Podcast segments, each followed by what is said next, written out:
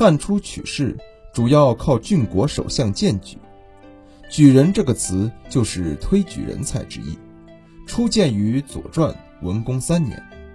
君子是以知秦穆公之为君也，举人知周也。唐宋时，举人成为对各地乡贡入京应试者的通称，而到了明清两代，举人就成为了乡试及第者的专称了。清代乡试沿袭了明代的制度，每三年一开科场，一般在各省举行，时间多在秋天八月份，又称秋闱。唐宋时期的考场与现代教士式的考场大致相同，而明清时的考场则是单间号舍，每个应举人一间号舍，深四尺，宽三尺，高约六尺。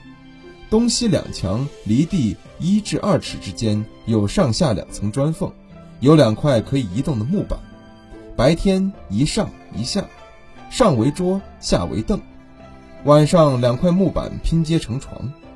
考生入号之后便关门挂锁，答卷、吃饭、睡觉，一切活动都在这间狭小的号舍内。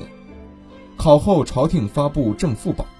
正榜所取的是本科中士举人，另外还取中副榜举人若干名为副贡生。